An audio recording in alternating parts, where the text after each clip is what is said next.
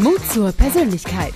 Der Podcast von Shirin De Bruyne mit starken Persönlichkeiten und echten Impulsen als Sprungbrett für deinen Erfolg im Business.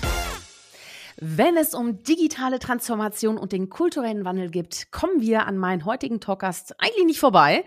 Nicht nur, weil er als Inhouse-Stratege bis zum Jahr 21 den Kulturwandel 4.0 bei der Otto Group vorangetrieben hat, sondern auch, weil er als Autor, Speaker und Herzensmensch diese Themen liebt, lebt und auch vorlebt. Und dann kam in 2021 der Sprung in die Selbstständigkeit und er gründete mit Hello Beta und viel Engagement ein Netzwerk von Menschen, um eine ernst gemeinte Transformation voranzutreiben. Ganz ohne Bullshit und Hochglanzstories. Und da ist er auch als CEO an Bord. Ja, und auf Bullshit und Hochglanzstories verzichten wir heute auch, denn es geht um seine ehrliche Perspektive auf Mut zur Persönlichkeit und das, was ihn antreibt, bewegt und unser Business wie auch unsere Welt weiterbringt. Willkommen, Tobias Krüger. Hi. Moin, vielen lieben Dank. Was für eine charmante Anmoderation. Danke sehr.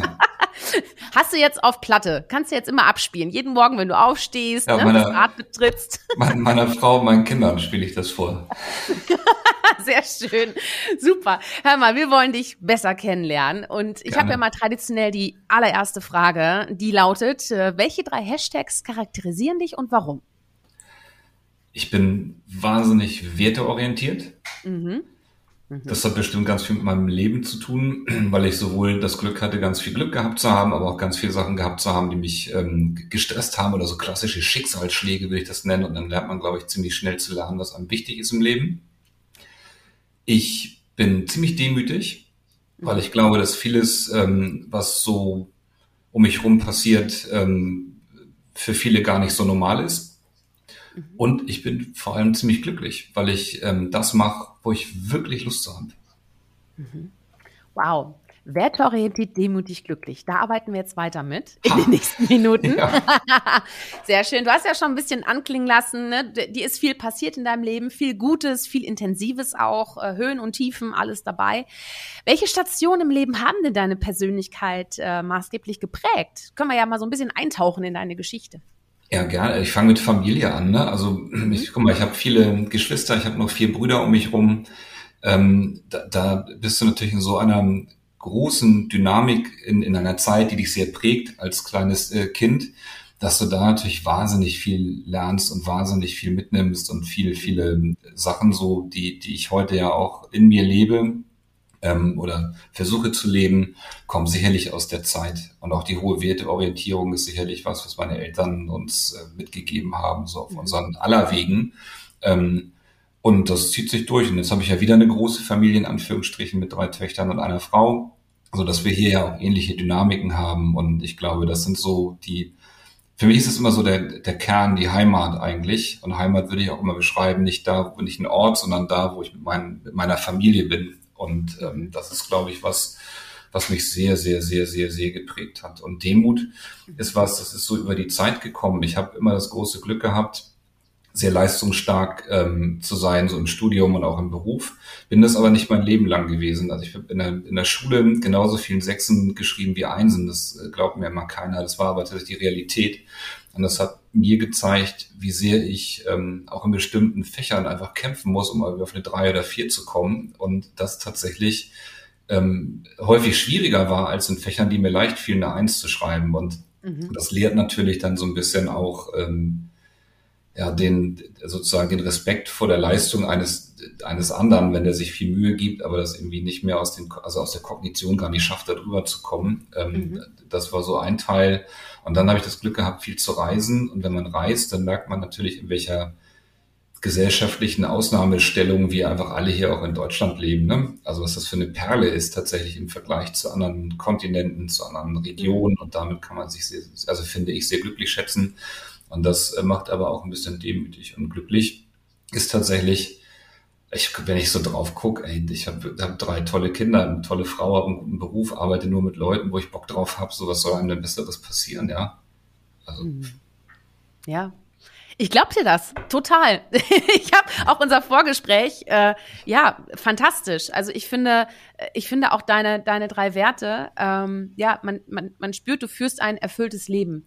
Ne? Und ja, das hat ja Höhen und Tiefen. Das, das hat ja Höhen und Tiefen. Weißt du, das Ding ist ja, weißt du, das Ding ist, die einen sehen dich ja nur auf der Bühne, weil du bist natürlich auch Keynote-Speaker, dann bist du äh, HR-Influencer, ne, vom Personalmagazin irgendwie noch getitelt, dann bist du Zukunftsgestalter 2022, ja. Business Punk und so weiter und so weiter, weißt du. Du wirst ja mit Titeln nicht überworfen, aber ähm, du tust ja unglaublich viel und das wird auch wahrgenommen. Und dann natürlich ähm, aber auch zu sagen, äh, ich bin ein Mensch, ne, und meine Familie ist meine Heimat, ne, und das ist halt ein schöner, zum Glück kein Kontrast, sondern es ist einfach eine schöne Fügung. Ne, wie, nee, ich hoffe, wie ist das? Vereinen, ja. ja. ja. Wie, wie äh, fällt dir das denn leicht, beides zu vereinen? Weil du hast eine große Familie, du bist viel unterwegs. Äh, wie, wie ist das so für dich?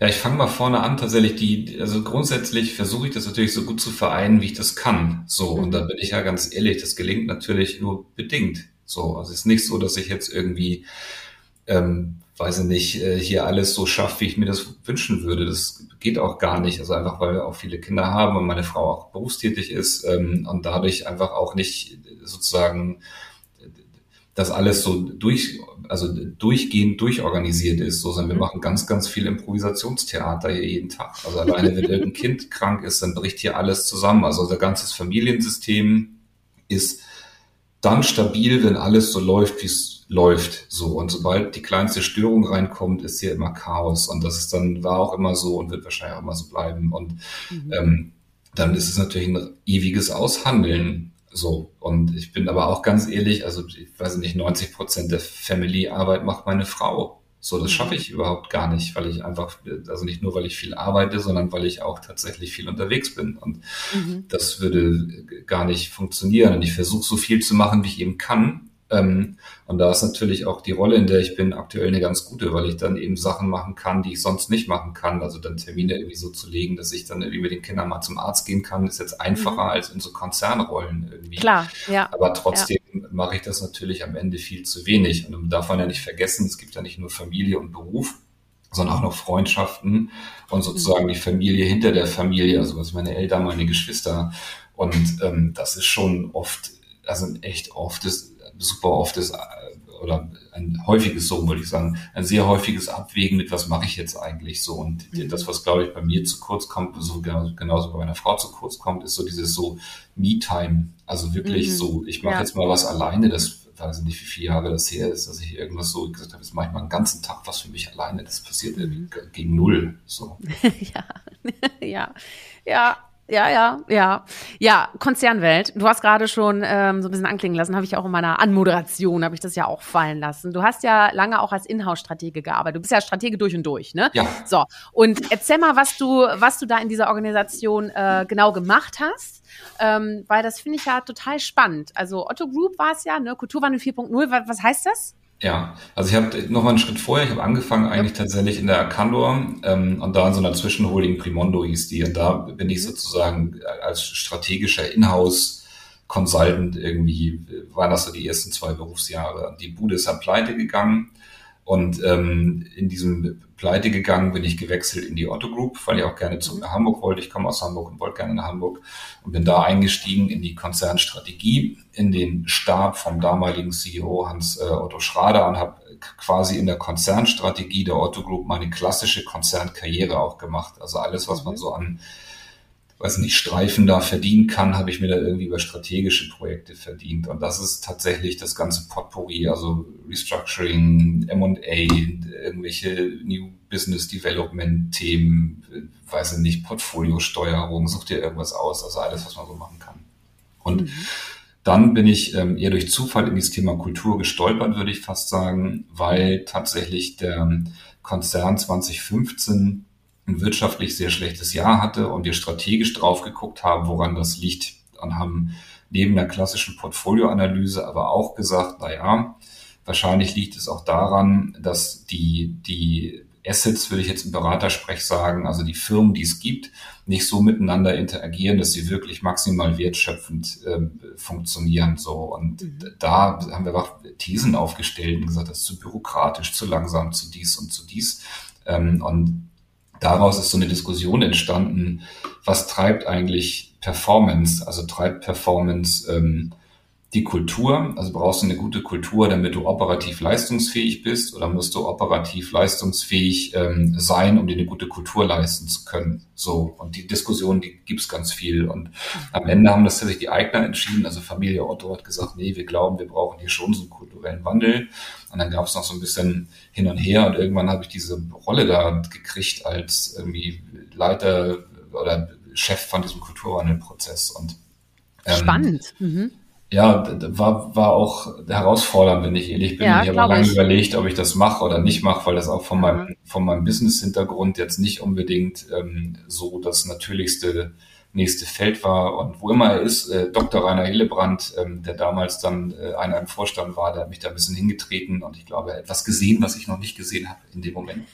ähm, hat das aber, glaube ich, ganz gut gemacht. Und dann habe ich das dann wiederum für, boah, ich glaube, sechs Jahre in Vollzeit verantwortet und bin dann aus vielen unterschiedlichen Gründen da rausgesprungen und mache jetzt eben eigentlich das, das, das Gleiche ist falsch, aber ähnliche Themen weiter in meiner, in meiner eigenen Unit. Und mhm. wenn ich so auf mein Leben gucke, dann ähm, merke ich, dass ich mich eigentlich mein ganzes Leben lang so um Transformation gekümmert habe. Im Kern am Anfang eben eher strategischer und jetzt eben nicht nur strategisch, sondern auch unternehmenskulturell.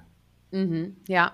Ja, also auf das Thema ähm, kultureller Wandel, Transformation, da gehen wir gleich nochmal ein bisschen näher rein. Ich möchte nochmal einmal nochmal kurz bei dir persönlich nochmal ein bisschen nachhaken. Gerne.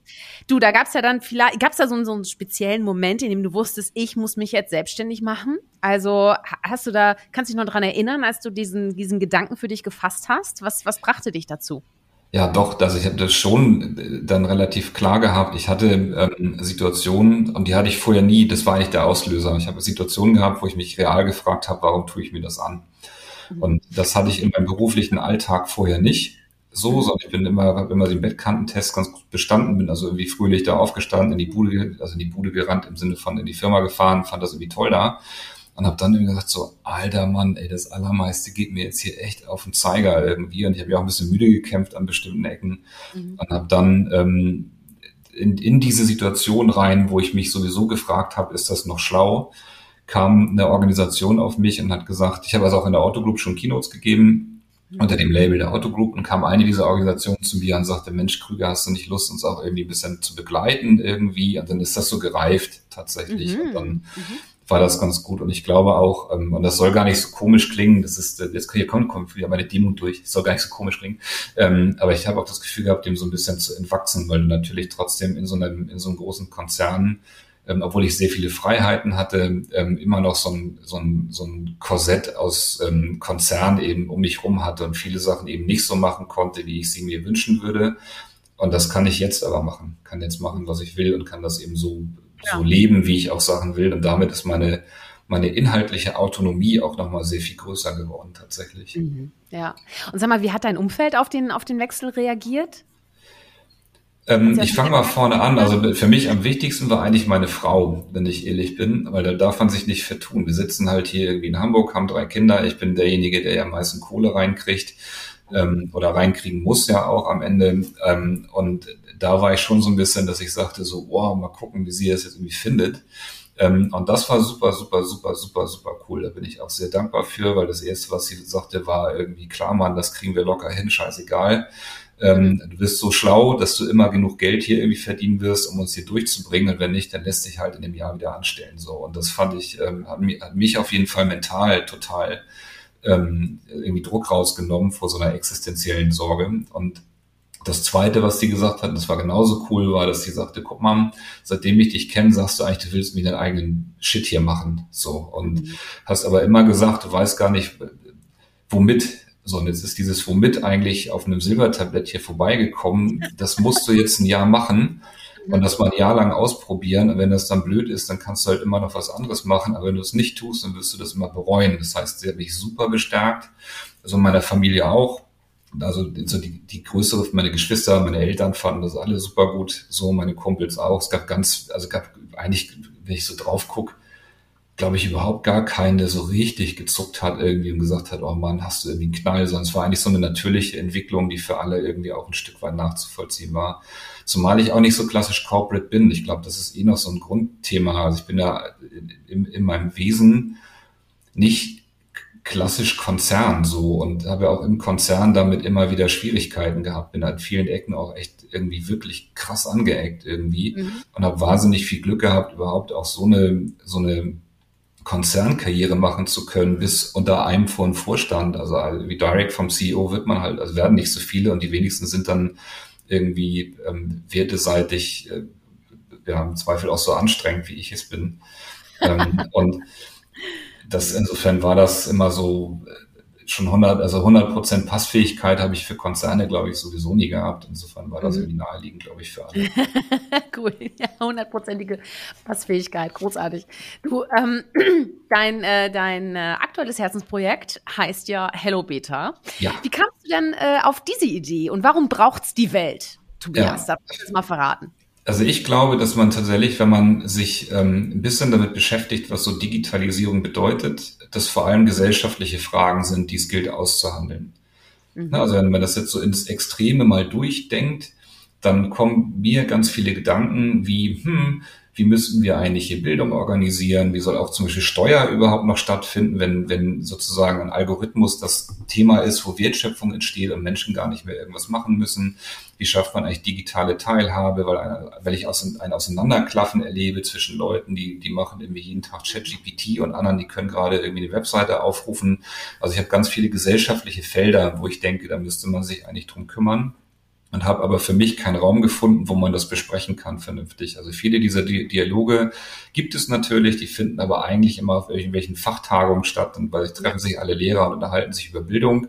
Und ich glaube aber, dass man das als Gesellschaft breiter aushandeln müsste. So, dann habe ich überlegt, guck mal, ähm, woran liegt denn das, dass, dass das nicht so, diese Dialoge nicht so in der Breite stattfinden? Und das ist, glaube ich, und das ist meine These, liegt daran, dass viele Menschen in ihrem Berufs Umfeldern sozusagen wenig damit in Berührung kommen. Und wenn sie damit in Berührung kommen, dann meistens in Form von irgendwelchen kampagnenartigen Change- und Transformationsprojekten. So, und ich sage, eigentlich muss man, um diese gesellschaftlichen Fragen also zu lösen, eine, also mehr Veränderungsskills bei Menschen aufbauen, die heute im Kern in Organisationen sind. So und habe ich also gesagt, wie, wie macht man das, indem die man die eben gut miteinander vernetzt. So und das diesen Ort gab es eben auch noch nicht so richtig, jedenfalls nicht in der Form, wie ich mir gewünscht habe.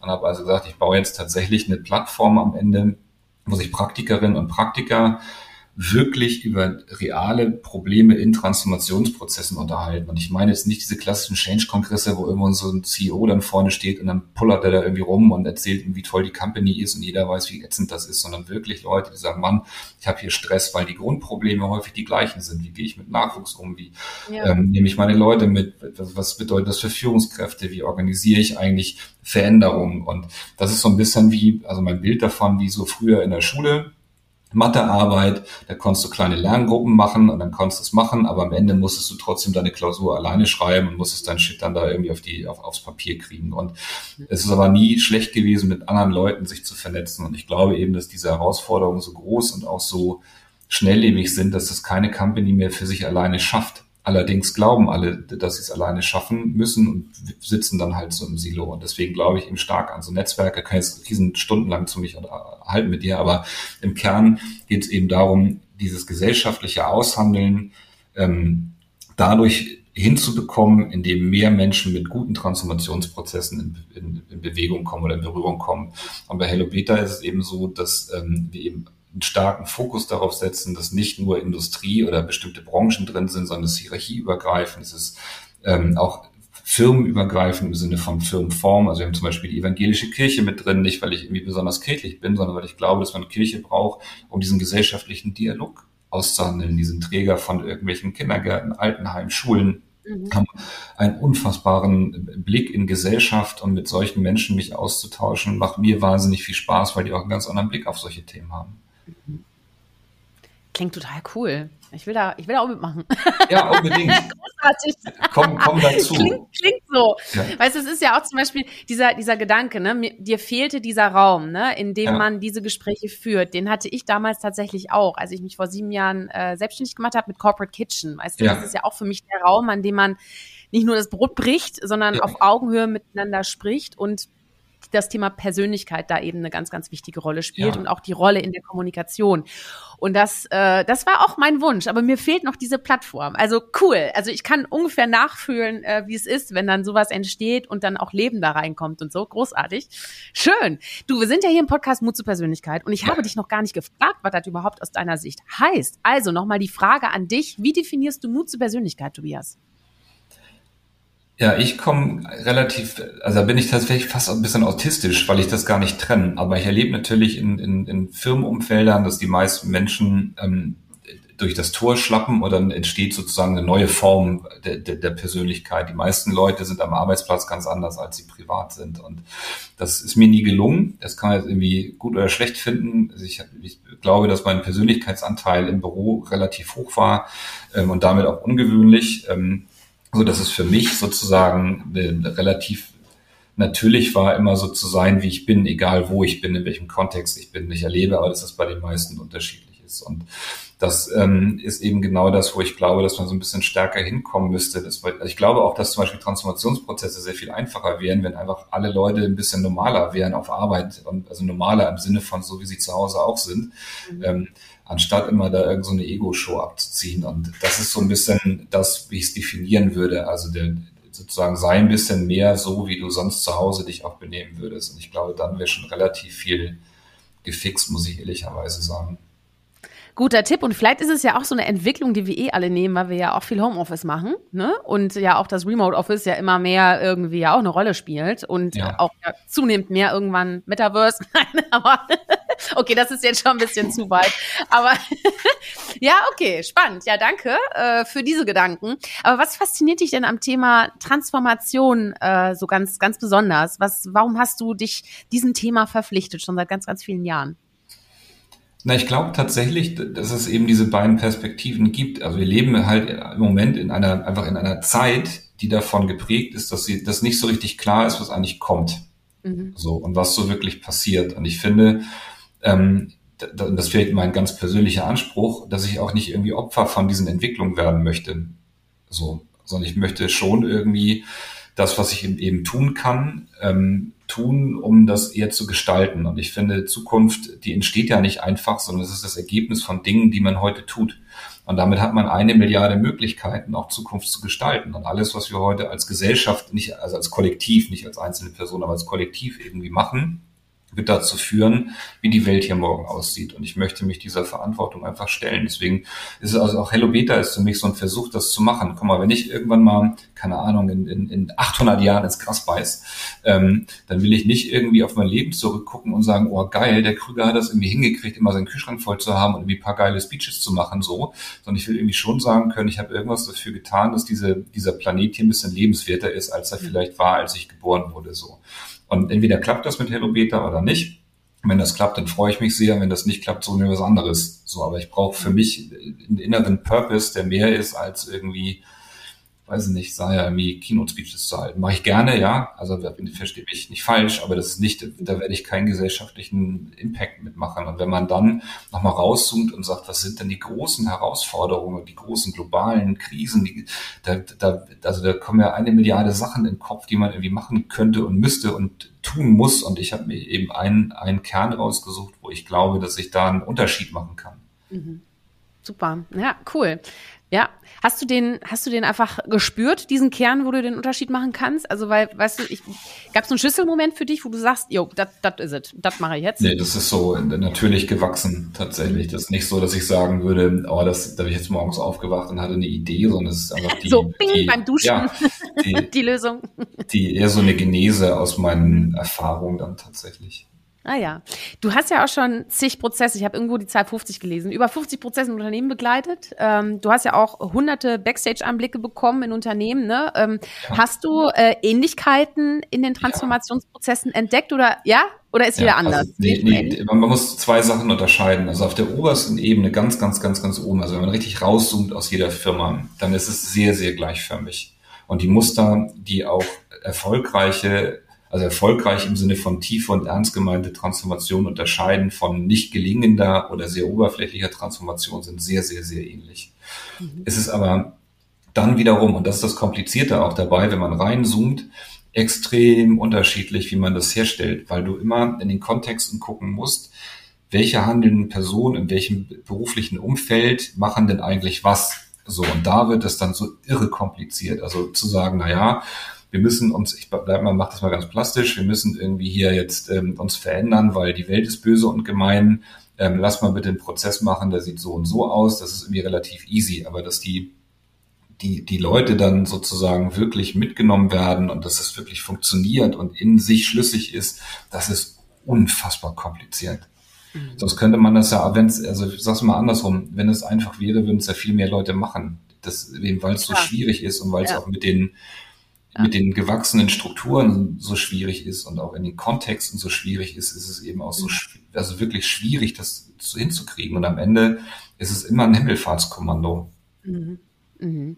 Ja, ich stelle mir das auch total schwierig vor, weißt du, weil jeder ist ja so individuell, ne? Und hat ja auch so seinen, seinen Rucksack dabei irgendwie, ja. ja, und möchte sich ja auch in diesem, in diesem Prozess ja auch gesehen fühlen, ne? Und auch mitgenommen fühlen. Aber das ähm, sind, da redest du ja schon von denen, die Bock haben, die allermeisten haben gar keinen Bock dazu. Ach so, also ja, okay, da, da, ja, du musst noch viel, viel, viel, viel tiefer anfangen. Also es gibt, ja. wenn ich in Organisationen gucke, eigentlich so eine typische Verteilung von fünf Prozent haben irgendwie Bock. Die, das sind dann die, die du, von denen wir gerade reden. Die, und die, da musst du immer noch gucken, dass man da dann das so baut, dass es irgendwie für alle funktioniert. Dann hast du 80 Prozent, die sagen, ja, bräuchte man, aber schaffen wir sowieso nicht, weil man das schon 700 Mal gemacht hat hier. Und 15 mhm. Prozent springen dir mit dem nackten Arsch ins Gesicht und schreien die ganze Zeit rum, dass man das nicht braucht. So. Und also die, die, die, das ist, also das ist ist schwierig. So, und ich glaube auch nicht, dass man alle mitnehmen kann und alle mitnehmen muss. Das ist noch ein ganz anderes Thema. Aber diese Dynamiken, ähm, die unterscheiden sich dann schon sehr stark auch von den einzelnen Organisationen und die einzelnen Protagonistinnen ja. und Protagonisten sind halt auch unterschiedliche dann. Ja. Mhm. Sag mal, und äh, wie kriegst du dann in den Organisationen dann PS auf die Straße? Also äh, wie ist ja, also ich meine, so ein Prozess, wie lange dauert so? Also ist, ja, es kommt immer drauf an, wie gesagt, also was, was auch so, was drunter verstanden wird unter Transformation. Also so wie ich das verstehe, ist es was nicht Endendes. So, also für mich ist tatsächlich Entwicklung nicht, kann man nicht mehr stoppen, wie das im Leben eben auch ist, eigentlich so ein bisschen evolutionär. Da sagt ja auch keiner, oh, jetzt bin ich irgendwie 18, ich höre jetzt auf, mich weiterzuentwickeln, bin jetzt erwachsen. So, mhm. sondern du hast einen kontinuierlichen Prozess. So. Und ich glaube aber, dass dieser kontinuierliche Prozess nicht ständig irgendwie orchestriert und begleitet werden muss, sondern dass der tatsächlich wenn er einen gewissen Reifegrad sozusagen erreicht hat, dass das aus sich heraus den Organisationen selber stattfindet. Und mhm. ich komme sehr stark aus der Perspektive, dass ich sage, na ja, die Expertinnen und Experten einer Unternehmenskultur sind die Menschen, die da arbeiten. So, also ich bin, der kommt überhaupt nicht, dieses klassische klassische Projekt-Setup mit, da kommt irgendeine Unternehmensberatung, macht dann mhm. ein PMO auf, dann sitzen da fünf Leute und die knallen dann da irgendwelche Maßnahmen durch. Das ist für mich eben der Unterschied. Das ist für mich keine tiefe und auch keine ernst gemeinste Transformation. Das ist so ein bisschen Pflasterkleben, ne? Aufsichtsrat oder Betriebsrat oder Geschäftsführung sagt, wir müssen mal was machen. Mitarbeiterumfragen sind auch irgendwie schlecht. Und dann macht man irgendein Change-Projekt und klebt da einen coolen Namen drüber und fertig ist die Laube. Das ist aber nicht das, was, glaube ich, nachhaltige Entwicklung mhm. ist. So, sondern ja. ich würde immer dazu plädieren, wenn man mich fragt, und so mache ich es auch immer, dass man erstmal ganz oben anfängt und sagt, guck mal hier, hat die Geschäftsführung, hat der Vorstand wirklich überhaupt Bock dazu? So. Mhm. Und ja, oder verstehen Sie es richtig, ne? was das bedeutet dann auch. Ne? Also ja, das ist, das ist auch ein Führungskräfte-Coaching, ne? Ja, aber das, das verstehen Sie es richtig, das kommt häufig unterwegs. Da bin ich ja. auch ehrlich. Also ich glaube eher, dass es wirklich darum geht, lasse ich mich auf so einen Prozess ein oder nicht ja. und will ich das und bin ich offen dafür, mhm. weil das darf man nicht vergessen. Die, ähm, die, die Leute, die in solchen Gremien sitzen, sitzen da ja, weil die so sind, wie sie sind. Die sind, sitzen da nicht, weil die anders sind. So, und dann hast du häufig im, im Kern sehr deutsche Gremien, sehr männliche Gremien und eher ältere Gremien. Also irgendwas so zwischen 50, 60 äh, weiße deutsche Männer, die da rumsitzen. So. Und es kommt irgendwie der Krüger vorbei mit der Affenschelle und sagt, hier Leute, ganz ehrlich, das muss aber ein bisschen anders werden, damit der ganze Laden hier anders wird. Das finden die jetzt auch oft nicht so richtig geil. Ne? Mhm.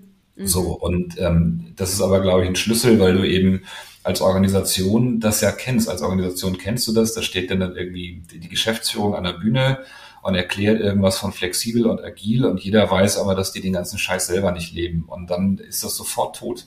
So und das ist so das Erste und das Zweite ist, dass man so ein bisschen dieses, ähm, also baue Teams so, wie du sie willst, dass sie morgen arbeiten baust. Also ich würde auch dann immer dazu neigen zu sagen, bau dir einen crossfunktionalen Stab am Ende, der diese Prozesse orchestriert und ähm, die das dann mit, mit den Mitarbeitenden gemeinsam machen. Und das ist dann wieder was, wo ich wieder so ein bisschen in Anführungsstrichen ich nenne mal ein bisschen brech mit so der klassischen Lehre. Ich würde auch mich nie hinstellen und sagen, ja, dann versuchen wir alle hier mitzunehmen, sondern ich würde immer mhm. versuchen, allen Angebote zu formulieren, aber ob jemand die annimmt ja, oder ja, nicht, ja, ist halt die eigene Wahrnehmung und da habe ich aber ganz viele spannende Diskussionen, weil dann oft immer so kommt, naja, wir müssen doch wirklich alle mitnehmen. Sag ich, nee, müsst ihr nicht.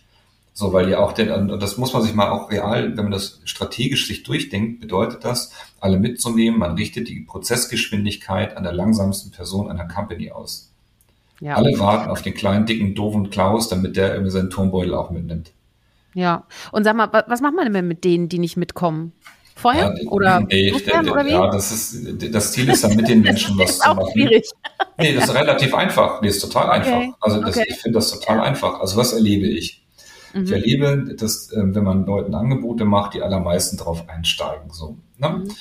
Die, jetzt gehe ich mal von so einem idealtypischen Prozess aus, also irgendeine Geschäftsführung, irgendein Vorstand sagt, die haben richtig Bock, es gibt ein Team, was irgendwie anfängt, Sachen zu machen und man schafft reale ähm, also reale Artefakte, dass Dinge gelingen. Du hast ja auch typischerweise in Organisationen dieses Narrativ des Nichtgelingens. Alles ist irgendwie scheiße und jeder richtet sich aber in diesem Nichtgelingen irgendwie ein auch. Ne? Mhm. Das sagt man also, man schafft neue Realitäten, die attraktiv sind. Immer mehr Menschen fangen an, sich damit zu beschäftigen. Mhm. Und auf einmal sieht man dann, wer sich nicht damit beschäftigt. So. Ja. Dann kann man da natürlich hingehen und es sind gar nicht so viele. Häufig ist das, sind das nicht so viele Menschen. Ähm, kann man natürlich da hingehen und sagen, Mensch, Krüger, uns fällt irgendwie auf, so richtig mitmachen tust du hier irgendwie nicht. Ne?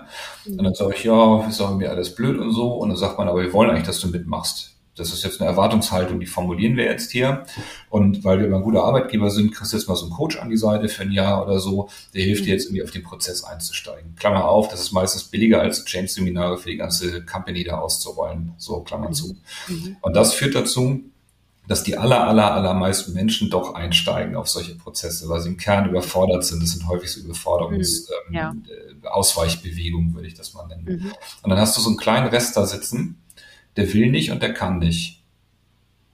Ja, und die schmeiße ich raus, genau. Mhm. Da reden ja, wir aber tatsächlich über ganz, ganz wenige Menschen, weil die typischerweise in dem Prozess zwischendurch schon merken, die Firma ist ja gar nicht mehr so, wie ich das will. Die, das sind meistens Typen, die sind unfassbar frustriert, die rennen immer rum, finden immer alles scheiße irgendwie.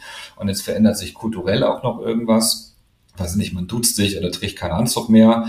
So, und dann bringt das oft das fast zum Überlaufen, das wirklich von dieser kleinen Gruppe der Menschen, die nicht wollen und nicht können. Und wir reden wirklich über kleinste ja, ja. Mengen, ja gehen die allermeisten und sagen, ich habe keinen Bock dazu, ich verlasse die Firma. Und der Typ, der stehen bleibt, den muss ich rausschmeißen, ja. Weil du sonst wiederum Artefakte schaffst und sagst, na ja, also der Krüger will nicht und kann nicht, aber interessiert du das ja auch keinen. Das geht nicht. Mhm. Ja, nee, absolut. Klar, ist ja dann auch wie Gift für die ganze Organisation. Im ja, Endeffekt genau. wird das ja auch wieder weitergetragen. Ne? Ja. Krass, ich musste gerade an den Paragraph 3 im Kölner Jundgesetz, musste ich denken. Kannst du dich erinnern? Nee, ne, du bist ja Hamburger. Ne? Das, das heißt, es hätte noch immer Jod hier gegangen. Also ich würde sagen, das hat ja so in den aktuellen Zeiten nicht wirklich mehr Bedeutung. Das müsste man dann vielleicht noch mal umändern. Aber sag mal, dieses, ähm, warum müssen wir uns denn auch persönlich, also wirklich höchstpersönlich transformieren im Leben? Also warum ist Veränderung für uns wichtig?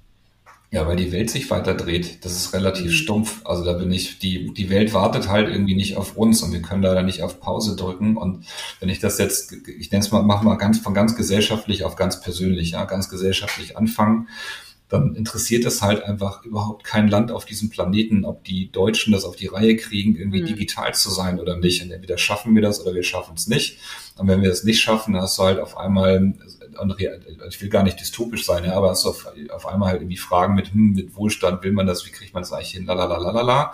Mhm. So, jetzt kannst du in Corporates gucken, in Firmen, auch bei den Firmen interessiert das keine Sau jedenfalls in der Breite der Firmen nicht, ob es diese Firmen gibt oder nicht, weil man in einem globalen Markt die allermeisten Sachen relativ gut substituiert kriegt. Das war wie mit mir selber. Ich bin ja auch nie aufgewacht und habe gesagt, oh fuck man, was ist das ätzend, dass Schlecker pleite ist? Mann, Mann, Mann, Mann, Mann. So, ich kaufe meine Elmex halt woanders. So, und das hast du in den aller, aller, aller, aller, aller meisten Industrien dieses Planetens ist das so. Es gibt irgendeinen irgendwo, der kann das auch. So, und mhm. durch Internet und äh, Globalisierung und Digitalisierung ist das häufig auch nur noch ein Klick entfernt. Ist ja mit Arbeit heute auch so. Wenn du das wirklich, wenn du remote arbeitest, ist der nächste Job ein Klick weg.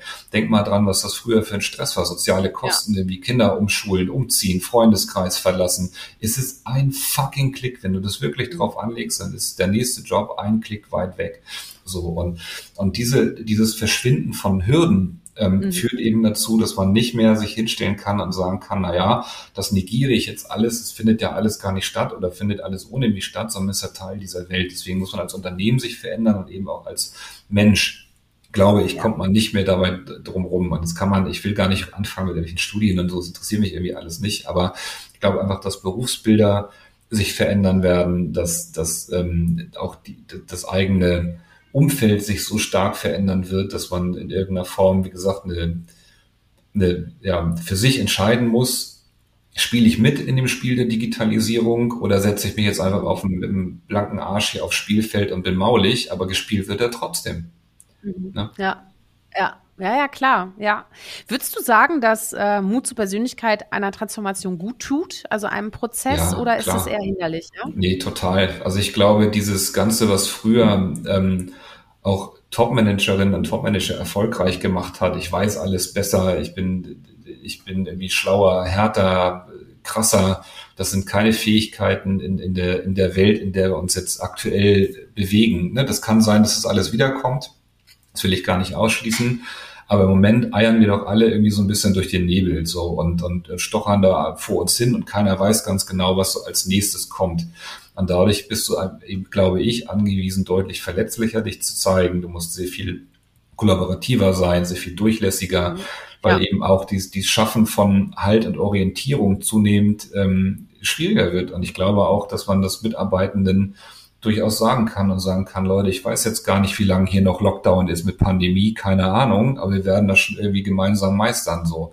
Mhm. Oder kannst du irgendwie andere Themen nehmen mit, was ich was, Lieferkettenabrisse oder ähm, was bedeutet die, die weiß ich nicht, der, Gen Z-Wechsel, ich weiß es am Ende nicht. Und dieses ähm, Zugestehen von nicht-Expertinnen oder Expertinnen etwas sein, sind aber Muster, mit denen man früher keine Karriere gemacht hat. So, mir hat mein CEO gesagt, äh, das fand ich eigentlich ganz passend, der hat gesagt, hier Krüger, ganz ehrlich, ähm, nicht antworten hat mich nicht zum Chef gemacht. Nicht antworten kann nämlich jeder. Ja, stimmt ja auch. ja, stimmt. Ja. Also keine auch Antworten. diejenigen, haben, die ne? keine Frage stellen. ja. ja. aber ist das so? Wenn wir auf die ja, Bühne stellen, sagen, keine Ahnung, wird man typischerweise nicht CEO. Ja, ist richtig. Ja, klar. Ja, klar. Ja. Ja, das stimmt. Ah, schön. Schön zu hören, dass das so ist, dass es auch von dir so wahrgenommen wird, dass Mut zur Persönlichkeit da wichtig ist. Empfinde ich nämlich auch so. ja, ich glaube das. Ja. Und ich glaube auch, das ja. ist eben so ein, so ein Stück weit von, von, äh, also ich würde das fast sagen, so ein Selbstpflege irgendwie, ne? Also ich glaube, wenn man sich immer auf, auf der Arbeit in Anführungsstrichen verbiegen muss und nicht, also immer weniger man selbst ist, dass es auch nicht gesund sein kann für, für sein eigenes Seelenheil. Ja. Also ja, ich, du hast ja auch vorhin gesagt, ne, wir müssten eigentlich viel mehr im Job so sein, wie wir, wie wir zu Hause sind. So Würde einfach mit wünschen. dieser, mit, ja, so, ja, das wäre, das wäre schön. Ähm, fällt wahrscheinlich auch nicht allen leicht, weil sie definieren sich sehr, sehr stark über ihre Arbeit zum Beispiel ja. auch. Ne, bist du, du bist, glaube ich, gar nicht so ein Typ, oder? Definierst Null. du dich über Arbeit? Oh, das Null, nee, dann müssen meine, können, können meine alten Chefs dir Lieder zu singen. Ich bin so, das ist was, was mich, also ich, ich mach, fang mal anders an. Alles, was ich beruflich mache, mache ich gerne. So und habe das auch immer gerne gemacht. Ich hätte nie Jobs gemacht, die ich nicht gerne gemocht hätte. Mhm. So. Und habe auch immer nur für Menschen gearbeitet, für meine direkten Vorgesetzten, mit denen ich wirklich gut konnte. Ich hätte nicht einen Tag mit irgendeinem Assi-Chef gemacht, im Leben nicht. Mhm. So. Mhm. Und dieser hohe Grad an Autonomie, ähm, birgt aber natürlich auch das Risiko, relativ schnell zu sagen, so entweder ist das jetzt hier anders oder ich bin weg. Und da geht es natürlich vielen Leuten auf den Zeiger. So, muss man auch ehrlich sein. Ähm, und ich definiere mich null über Arbeit, also überhaupt gar nicht. Also das, was mir wirklich, wirklich, wirklich, wirklich im Kern wichtig ist, ist, dass ich hier morgens aufwache und meine Frau sagt, ich habe irgendwie einen coolen Typen hier neben mir liegen und meine Kinder sagen, man, ich habe irgendwie einen tollen Vater. So, das sind Sachen, die sind mir wichtig. Und das andere mache ich genauso gern und genauso leidenschaftlich. Es ist aber nicht das, wo ich sage, so, ähm, das ist so mein, mein, wenn ich das nicht hätte, dann wäre ich irgendwie totunglücklich. Also im Leben nicht. Mhm. Also ich hätte dich sehr gerne als Prozessstratege dabei, muss ich ha, sagen. Weil das, das freut mich. angenehme ruhige, aber auch so eine höchst menschliche, nahbare Art, weißt du? Das ist so ganz anders, so wie so diese, weiß nicht, typischen Berater-Klischees, die man vielleicht ja, genau. so kennt. Ja, weißt, ja. der kommt rein, wirbelt rum, geht wieder raus und dann steht man da und denkt sich, und wie machen wir das jetzt? Weißt du? Ja. So, das, ähm, ne, also super sympathisch. Echt. Sag mal, woher nimmst du denn eigentlich all deine Energie? Also, weil das ist ja auch immer, du musst ja auch mit ganz, ganz vielen Befindlichkeiten umgehen. Ähm, du stehst oft auf der Bühne, ne, mhm. bam, Power. Hm, dann hast du natürlich eine Familie. Also was gibt dir da Energie? Wo ist deine Energiequelle? Ach, da gibt es auch viele unterschiedliche Sachen. Also erstmal finde ich, Bühne ist für mich so beide Seiten. Also das halt auf der einen Seite ist es wahnsinnig anstrengend, aber es gibt mir auch unfassbar viel. Also ich würde nie auf Bühne verzichten. Da habe ich auch zu großes Ego für, das weiß ich auch. Also ich mag das wirklich gerne, auf großen Bühnen zu stehen und mein Shit zu erzählen. So, das macht mir Spaß, auch wenn es auch real anstrengend ist tatsächlich. Ne? Mhm. Ähm, so, der, der Grundantrieb ist tatsächlich, wie ich vorhin schon gesagt, so meinen Beitrag leisten wollen für ein bisschen lebenswerteren äh, Planeten. Und das ist sicherlich aus der Rolle so Vater, Kinder äh, gespeist. Ne? Also ich würde gerne, das würde mir wirklich gerne von ganzem Herzen wünschen, dass meine Kinder irgendwie die Chance haben, hier äh, nicht nur in, dem, in der ich würde es mal sagen, in so einer reifen Gesellschaft zu leben, sondern auch in einer, die verantwortlich ist oder sich verantwortlich zeigt für, für sowas wie Umwelt oder ähm, ja, egal, aber ich weiß, was ich meine. So, ne? Also ich finde es irgendwie mhm. wichtig. Und ähm, dann ist es natürlich auch da im, im Kern meine Family, die gibt mir Kraft. So, wenn ich irgendwie wirklich das runterbreche, dann ist das natürlich die kleinste soziale Einheit, in der hier irgendwie alles stattfindet. Und ja. da gibt es dann schon einen guten, ja, einfach einen guten Grund, das zu tun, was ich tue. Ja, Schön. Ja, und äh, das zu tun, was du tust, also wenn es nicht weitergeht, dann machst du es einfach selbst. Ne? Beispiel Hashtag Verlage. Ja. da muss ich drauf zu sprechen kommen, ja, weil ich es so großartig finde. Du hast einen Verlag gegründet, ne? Wie ja, kam es denn stimmt. dazu? Ja, ich, ich, auch da muss ich anders anfangen. Ich habe ähm, also den, ich habe ganz viele Leute nach Keynotes gehabt, die gesagt haben, oh krass, Mann, das ist auch eine hohe Informationsdichte und so kannst du sowas nicht irgendwie aufschreiben. Mhm. Da habe ich gedacht, ja, pff, wollen wir drüber nachdenken, so. Und ja gut, dann schreibe ich das mal runter. Dann habe ich relativ schnell tatsächlich ein Buch runtergeschrieben und habe dann mir überlegt, wie mache ich das denn jetzt? Und hatte auch das Glück, ähm, über viele ähm, Kontakte mich so mit Verlagswesen dann zu beschäftigen. Und habe gedacht, eigentlich will ich das nicht. Also ich will gar nicht, dass das Ding jetzt irgendwie in 5000 Thalia-Buchhandlungen hier rumliegt und irgendwie dann für 8,99 hier irgendwie den Besitzer wechselt. Ähm, das ist gar nicht mein Anspruch, sondern ich will eigentlich, dass Leute, die das Thema interessiert und die das cool finden, die, Chance haben, sich mit diesem Inhalt zu beschäftigen. So und dann habe ich gemerkt, ich kann das jetzt sozusagen also im, Eigenverlag rausbringen, also Self-Publishing machen. Und jetzt kommt so der Stratege mir durch. Ne? Dann dachte ich, oh, hier ist, was ist jetzt Self-Publishing? Bin mich damit beschäftigt. Dann siehst du, gibst irgendwie ISBN-Nummern, da erkennt man daran, dass das Self-Publishing ist und so. Das fand ich alles scheiße. So dann ist das nächste hinter Self-Publishing so Kleinstverlag. Da kannst du, dann kriegst du so einen Nummernblock aus irgendwie zehn ISBN-Nummern. Das fand ich aber auch irgendwie nicht geil und habe dann gedacht, ach was, scheiß drauf, gründe einen Verlag. So, es gibt Hello Beta Publishing, ähm, was natürlich ähm, tatsächlich spannend ist, weil das, also das habe ich ja gar nicht antizipiert, so, ähm, da, weil jetzt real Menschen zu mir kommen und sagen, eigentlich geht mir das genauso. Ich habe eigentlich total Bock, irgendwie was aufzuschreiben, aber eben nicht, damit das hier eine Million Leute lesen, sondern damit ich ja. sozusagen ähm, einer, einem, einem kleineren ausgewählteren Kreis ähm, das so geben kann, können wir das nicht zusammen machen. So, und das ist jetzt tatsächlich was, wo ich gerade überlege, ähm, ein großes Verlagsprogramm aufzubauen. Nein, das ist Quatsch. Aber nee, also tatsächlich, tatsächlich in diesem Modus zu sein, das so zu tun. Deswegen kann man auch das, das Beta-Book nicht kaufen.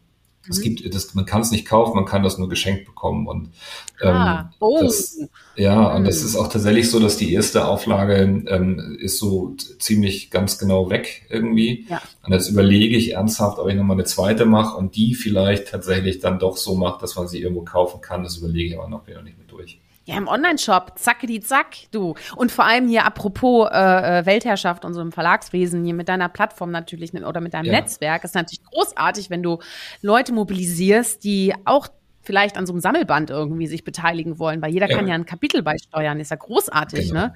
Ja, genau. schnell sein. Persönlichkeit. Das muss ganz schnell sein. Ja. Nee, aber es ist nee, tatsächlich lustig, weil man diese, weil ich diese Infrastruktur am Ende jetzt ja habe. Also ich jetzt irgendwie eine ja. Verlagsnummer, bin irgendwo eingetragen, ja. also so eine Verlegerrolle. Ähm, das war auch die, das war die geilste E-Mail am Anfang. Ne? Bin irgendwie auf diesen Verlag da in Anführungsstrichen gegründet und krieg drei Tage später die E-Mail zur Einladung zur Frankfurter Buchmesse. Und da stand dann, sehr geehrter Herr Krüger, wir laden, laden Sie und Ihre Verlagsgattin ein oh. zum, das fand ich, das war mega geil. Fand ich mega witzig. Frau ja. Professorin, weißt du, ja, so genau. großartig. Echt, das ist ja der Knaller. So. Aber, aber da weißt du auch ein bisschen, wie noch die Branche so ein bisschen tickt, ne? Also ja, würde ich ist, vermuten, ja. Ne, das ist so wie Fernmeldesprecher irgendwie auf dem Finanzamt schreiben. Weißt du, das ja. ist halt, da, da steht, versteht auch kein Mensch, ne? So, ja. Ja, krass. Sag mal, ähm, du bist immer so, also ich finde, du bist, du bist unglaublich inspirierend. Und ähm, ich weiß, hinter, hinter jedem starken Mann steckt auch eine starke Frau, ist ja bei mir umgekehrt genauso. Ähm, aber woher nimmst du all deine Inspiration? Also liest du viel selbst oder bist du dann viel unterwegs oder wer oder was inspiriert dich? Ja, ist tatsächlich, ähm, lese ich so im privaten Umfeld nichts Berufliches. Ich kriege einen mhm. Knall in Anführungsstrichen, sondern das ist echt so, also was lese ich? Lese tatsächlich relativ viel so Weltliteratur, Klassiker-Sachen, mhm. ähm, bis dann welche, also Magazine, was ich, Brand 1, Dummy oder ähm, damals noch enorm, jetzt heißt sehr gut Impact oder neue Narrative oder sowas. Das sind aber nicht so die Inspirationsquellen, das ist tatsächlich eigentlich das Quatschen mit Leuten tatsächlich. Mhm. Also ich habe ähm, ganz viel Gelegenheiten ja, so über welche so auf ein Jahr guck, ähm, mit wie viel, also in Anführungsstrichen hunderten Menschen, die ich in Kontakt komme, das ist eigentlich das, was ähm, tatsächlich mich am meisten inspiriert. Und dann habe ich irgendwie das Glück, in Anführungsstrichen, daraus dann ähm, irgendwie Muster zu entdecken oder Sachen für mich zusammenzusetzen, wie so kleine Mosaiksteinchen, die sich dann so entstehen und dann auch so Themen aufzeigen. Das ist eigentlich so meine, also meine berufliche Quelle von Inspiration so. Ja. Und ähm, wie gesagt, ansonsten ist natürlich, also hier in meiner Familie findet auch Arbeit nicht so viel statt. Ne? Also es ist jetzt, also meine mhm. Kinder, die sind halt, die große ist ähm, zehn, dann habe ich Zwillinge, die sind sieben, die interessiert das ein Scheiß, ja, die verstehen auch meine Arbeit überhaupt nicht. Also die verstehen, die, die, also gar nicht, also ich glaube, wenn ich Müllfahrer wäre, hier Müllwerker, würden die viel klarer haben, was ich eigentlich den ganzen Tag mache. Ja, nee, ja. weil du, was, wenn die fragen, ja. was machst du denn, dann sage ich, unterhalte mich den ganzen Tag und kommt als erstes, die erste Frage war, die hören dir zu. Das war schon völlig mhm. abstrus, dass mir überhaupt jemand zuhört. Und das zweite war, die zahlen dafür auch noch Geld. Und das ist überhaupt findet in deren äh, Köpfen gar nicht statt. Und damit habe ich natürlich auch, wenn ich ähm, sozusagen Familienzeit habe, so einen krassen, der mich auch entlastet, so einen krassen Bruch ja. im Hirn, weil mhm. es total geerdet ist. Ja. Und dann geht's irgendwie, wer auf dem Schulhof irgendwie gerade blöd war oder nett war oder die Mathearbeit war so oder so. Und damit ist mein, meine, meine geistige Fähigkeit dann auch wieder ein bisschen weg. Ähm, und dann schaffe ich einfach unfassbar viel so nachts weg. Also ich glaube, ich verarbeite mein ganzes Leben in Träumen nachts irgendwie und äh, das, da setzt sich dann der ganze Kram zusammen. So einmal defragmentieren immer nachts. ja, genau. Einmal Festplatte defragmentieren, großartig. Ja. ja. genau. Du sag mal, äh, bevor wir zum Feuerwerk und allmähligem Finale kommen, habe ich noch eine Frage und zwar ja. so ein bisschen nach so deinen persönlichen Tipps, die du uns mitgeben kannst. Also vor allem, wenn wir mehr Mut zur Persönlichkeit auch in unserem Alltag etablieren möchten. Welche Tipps hättest du für uns parat? Das kann jetzt beruflicher Natur sein, ähm, aber auch privater, das ist egal. Ich würde es einfach immer ausprobieren. Also ich glaube, dass viele Menschen ähm, im Kopf sich selber beschränken, weil sie glauben, wenn sie etwas tun, dass es bei den anderen doof wirkt. So. Und diese Erwartungserwartung, also ich erwarte, dass mein Gegenüber irgendwas von mir erwartet, bauen unfassbare Gerüste in den eigenen Köpfen. Und ich glaube, wenn man die entweder bespricht oder Dinge bewusst überwindet, das muss dann nicht immer der, der große Kram sein, muss mich jetzt da nicht da irgendwie im Büro auf die Fläche stellen und irgendwie jeden Tag heulen, weil ich sage, mein Leben ist scheiße. So, also man kannst du irgendwie äh, niederschwelliger machen, in Anführungsstrichen, dann wird man meistens merken, dass es irgendwie resoniert mit Menschen gegenüber, weil die gegenüber eben auch Menschen sind und nicht irgendwelche Psychos so und dadurch ähm, eigentlich ein bisschen was entsteht und ich glaube, damit ähm, kommt man auch in so eine ich würde mal sagen, so eine, so eine ja, Selbstermächtigung in Anführungsstrichen, mhm. weil man an vielen Stellen eben merkt, dass vieles auch in der eigenen Hand liegt und nicht irgendwie daran liegt, dass alle um einen herum beknackt sind, sondern weil man selber irgendwie sich auch ein Stück weit begrenzt. Und das wäre so mein. Mein Tipp, das zu machen. Das heißt nicht, dass mir das immer überall gelingt. Dann bin ich auch ganz ehrlich, ist nicht so, dass ich die ganze Zeit irgendwie das irgendwie schaffe, ähm, mich selber dran zu halten. Aber ich habe gemerkt, dass das ähm, an vielen Stellen hilft. So und ich habe für mich auch da ein unfassbar großes Glück, dass sowohl mein Freundeskreis, meine kleine Familie und meine große Familie einfach wahnsinnig stark da drin sind, ähm, sozusagen mir selber diese Brüche dann aufzuzeigen. Also bei Kindern ist das sowieso klar, weil ja. die einfach gnadenlos sind und sagen, hier, das finde ich jetzt aber alles scheiße, was du machst, so. Aber auch meine Frau ist, äh, weil ich ja vorhin gesagt bin, sehr werteorientiert, dann sagt, guck mal, da verletzt du eigentlich Werte und das finde ich natürlich in dem Moment immer richtig scheiße, so, also richtig immer mega ätzend, ähm, aber meistens hat sie recht damit. Und auch ähm, in, in meinen beruflichen Umfeldern, also meiner eigenen Company, ist der Reifegrad so hoch, dass die Leute mir alle irgendwie super klar mhm. sagen, wo ich irgendwie gerade auf so diesen Themen Erwartungserwartungen oder äh, auch so ja, persönliche Sachen, die irgendwie drüber sind, das kriege ich schon ziemlich gut gespiegelt und ist natürlich ein gutes ja. Umfeld, um zu wachsen. Mhm. Ne? Ja klar, also Feedback ist das Allerwichtigste, ne? Also sonst würdest du einfach nur Vollgas nach vorne und das ist ja, das macht ja keinen Sinn, ne? Das macht nee. gar keinen Sinn. Und damit kommen wir jetzt zum Abfeuern und zwar das wow. Feuerwerk. ich pfeffer dir einfach mal ein paar Sachen entgegen. Du verfasst zurück, du wirst sehr schnell verstehen, wie das funktioniert. Ja. Äh, und es ist sozusagen der Opener für die letzte Frage. Okay, okay also ja. es geht los. Berge oder Meer? Meer. Halb voll oder halb leer? Halb voll. Magst du lieber Lob oder Kritik? Kritik. Herz oder Verstand? Herz. Laut oder leise? Laut. Ja. Plan oder machen? Machen. Netzwerk oder Konzern? Netzwerk. Lieblingsbuch? Boah, zu viele. Alles von Thomas Mann. Zum Beispiel. Okay, sehr cool. Hast du so ein Lieblingsgericht? Was dich äh, immer wieder so ein bisschen erdet oder wo du sagst, oh, wenn ich das esse, dann geht's mir richtig gut? Ja, das rast meine Kinder nur immer aus. Das ist alles so, so Seafood und, und Schnecken und so ein Kram. Das finde ich immer richtig geil. Es ist aber, das kann ich nur essen, wenn keine meiner Frauen hier in der Nähe ist. Das, die kriegen, ich habe gestern Abend tatsächlich, ähm, äh, eigentlich total eklig, da haben wir Muscheln aus der Dose gegessen, da war direkt die Küche leer. Gehen alle raus. Muscheln aus der, das habe ich ja auch. so eingelegte, doch so, da gibt's so wie so diese, so in Öl und ja, so. Ja, ja, also, ja, ja, ja. Mhm, mhm. Also das Meer sozusagen im, äh, im Mund. Im Mund, ne? ja, ja, ja. Hast du einen Lieblingsdrink, auf den Mann oder ich dich einladen kann?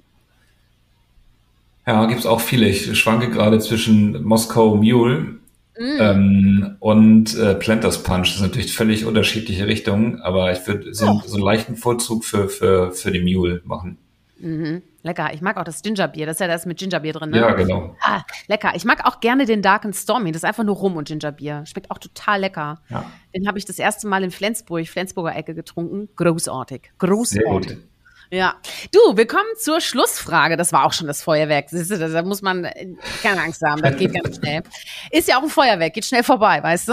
Ähm, die Schlussfrage ist, Tobias, warum braucht unsere Welt Mut zur Persönlichkeit? Weil es ohne nicht geht. Hm. Möchtest du es noch erläutern? Ja, guck doch mal an. Also wer, wer, wer wirklich so ganz, ganz krasse Sachen gemacht hat in den letzten weiß nicht, Jahren, Jahrzehnten kannst du durchgehen, mhm. große Persönlichkeit. Ich fange mal vielleicht ein bisschen polarisieren, aber trotzdem mit ihr an, mit der kleinen Greta, ja. Mhm. Was hat die für Einfluss gemacht, so? Was hat die verändert? Da kannst, kannst du zurückgehen bis zu Gandhi von mir aus, aber es sind alles Leute oder Persönlichkeiten, die eben aus einer echten Persönlichkeit Dinge verändert haben. Und nicht jeder muss irgendwie äh, Gandhi werden oder die, die kleine Greta werden. Das ist ja Quatsch, da gibt es auch viel zwischen. Aber diesen ganzen Mainstream-Bums da immer mitmachen irgendwie und da hamsterradig sich so durchzu daddeln, dafür ist das Leben irgendwie zu schade. Und ich glaube, man soll sich im Leben darum kümmern, was wichtig ist und das eben Leben und das ist nicht Arbeit. Und da, ja. und wenn man dann, wie gesagt, Arbeit ein bisschen mehr mit Leben füllt, und das ist eben Persönlichkeit für mich im Kern, dann wird das für alle irgendwie geiler.